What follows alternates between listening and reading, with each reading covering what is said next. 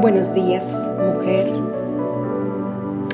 Esta temporada hemos estado hablando eh, acerca de cuando atravesamos por el desierto. Hemos hablado en episodios anteriores esa incertidumbre que se vive y que esa incertidumbre causa un dolor profundo. Y cómo Dios en ese proceso se ha convertido en nuestro Padre consolador y el que sana nuestro corazón. Hemos aprendido también que en medio del desierto Él nos enseña a depender de Él. Que cuando volteamos a nuestro alrededor, tal vez se han ido todos aquellos que decían estar conmigo, que decían que me apoyarían y de pronto todos se fueron.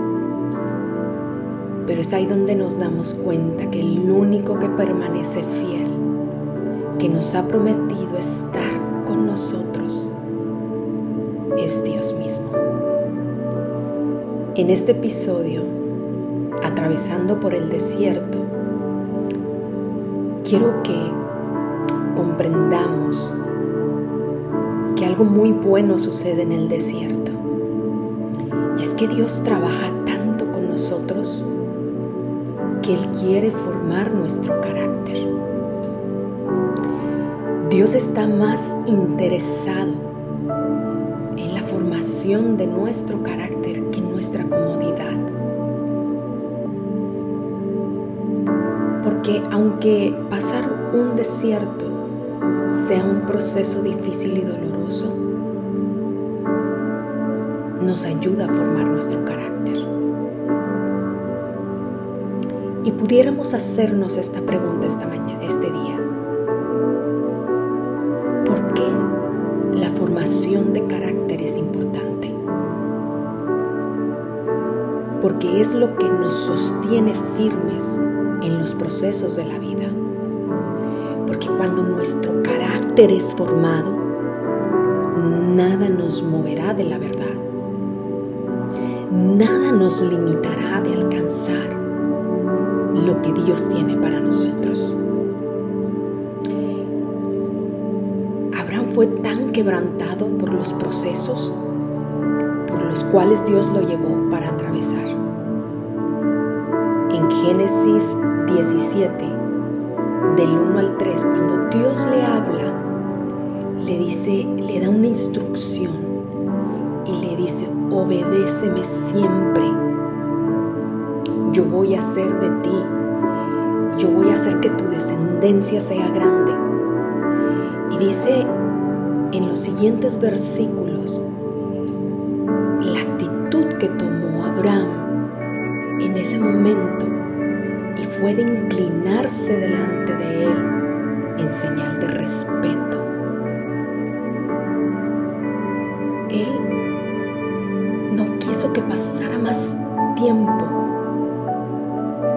Sin que Dios hiciera en él lo necesario.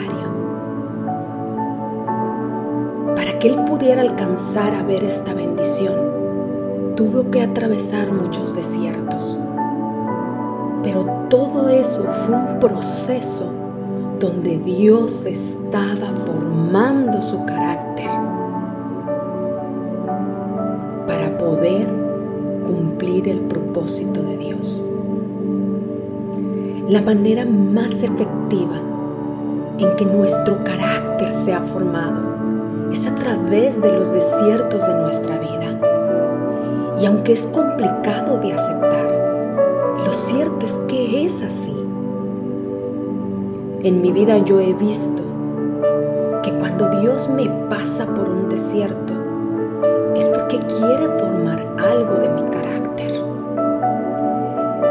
Que en ese momento donde yo sentía un dolor profundo, mi oración no era una oración de reclamo, el de por qué Señor estoy atravesando esto ¿O dónde estás tú, Dios? Mi oración era reconocerlo a Él como el único Dios soberano y decirle, Señor, yo no sé por qué está pasando esto, pero sé que tú lo estás permitiendo, que tú eres soberano y que algo estás haciendo en mí. Ahí en medio del desierto, Dios quiere forjar nuestro carácter. Tal vez has estado viviendo una vida muy temerosa. Cualquier cosa, cualquier situación es fácil de tumbarte.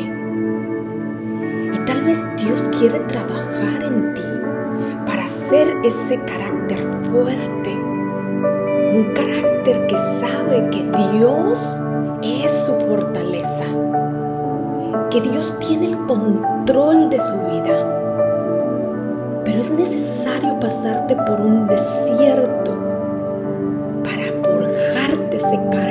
de Cristo, ese carácter fuerte que sabe que está parado sobre la roca y ahí permanece firme, aunque los vientos fuertes, aunque las tempestades sean fuertes permanece firme sobre la roca. Y tal vez no lo has logrado a comprender. Entonces Dios te desierto para forjarte el carácter. Tal vez has estado, has estado viviendo una vida de altivez, de arrogancia, orgullo.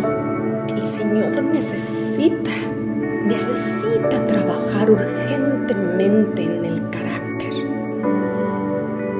nos es llevado por ese desierto.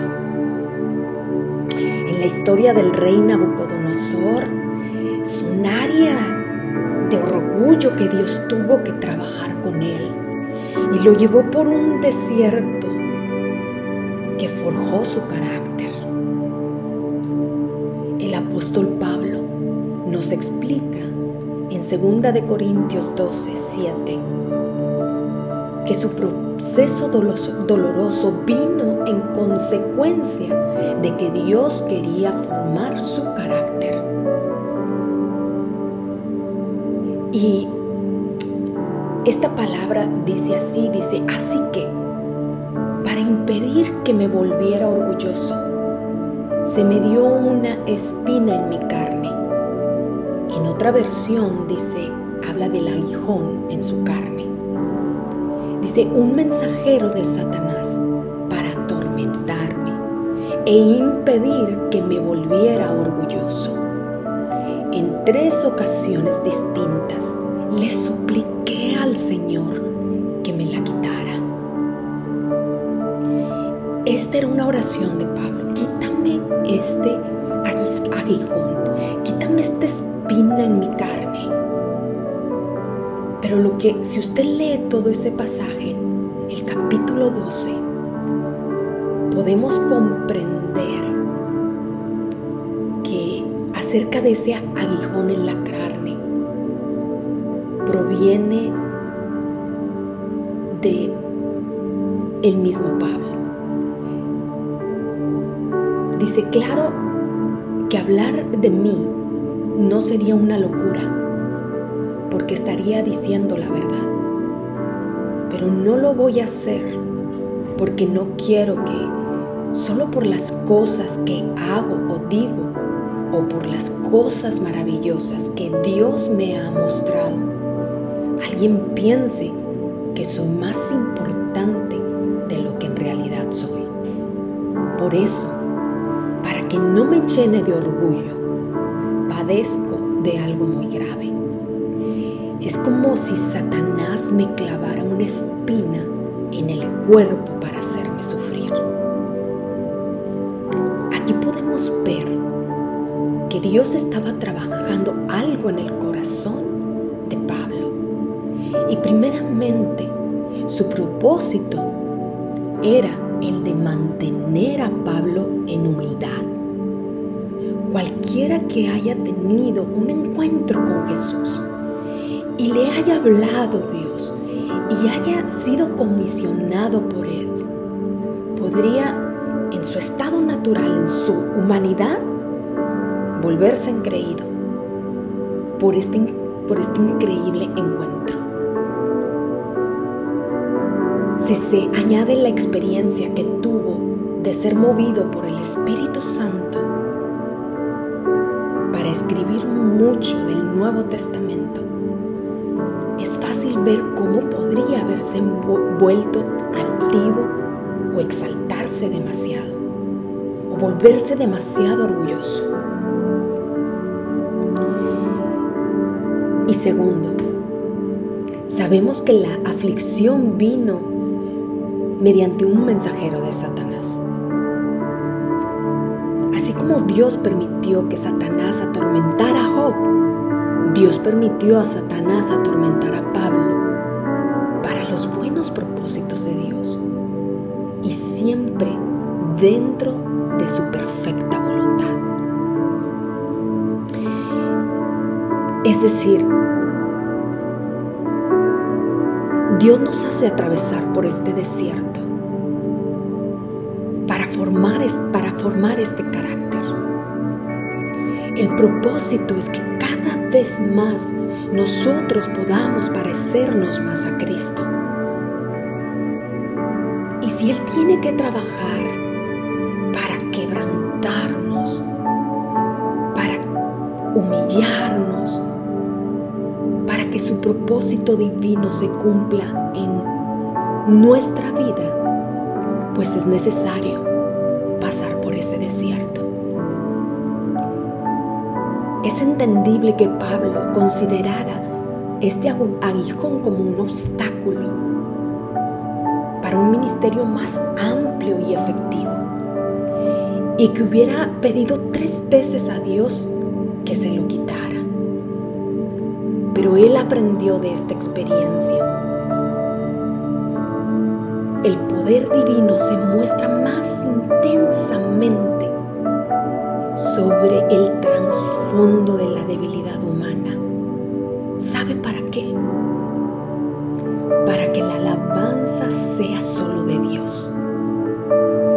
de, sacarlo de este desierto, en vez de quitarle el problema que usted puede estar atravesando, así como lo hizo con Pablo, no le quitó el aguijón, no le quitó esa espina en su carne.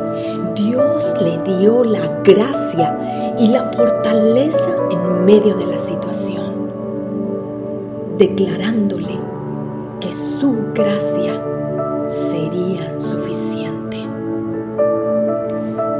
Así que en vez de que Dios te saque de este desierto, Él te hace pasar por Él, Él te hace atravesarlo, porque quiere formar tu carácter, porque quiere que dependas únicamente de Él, porque quiere que su propósito divino se cumpla en tu vida,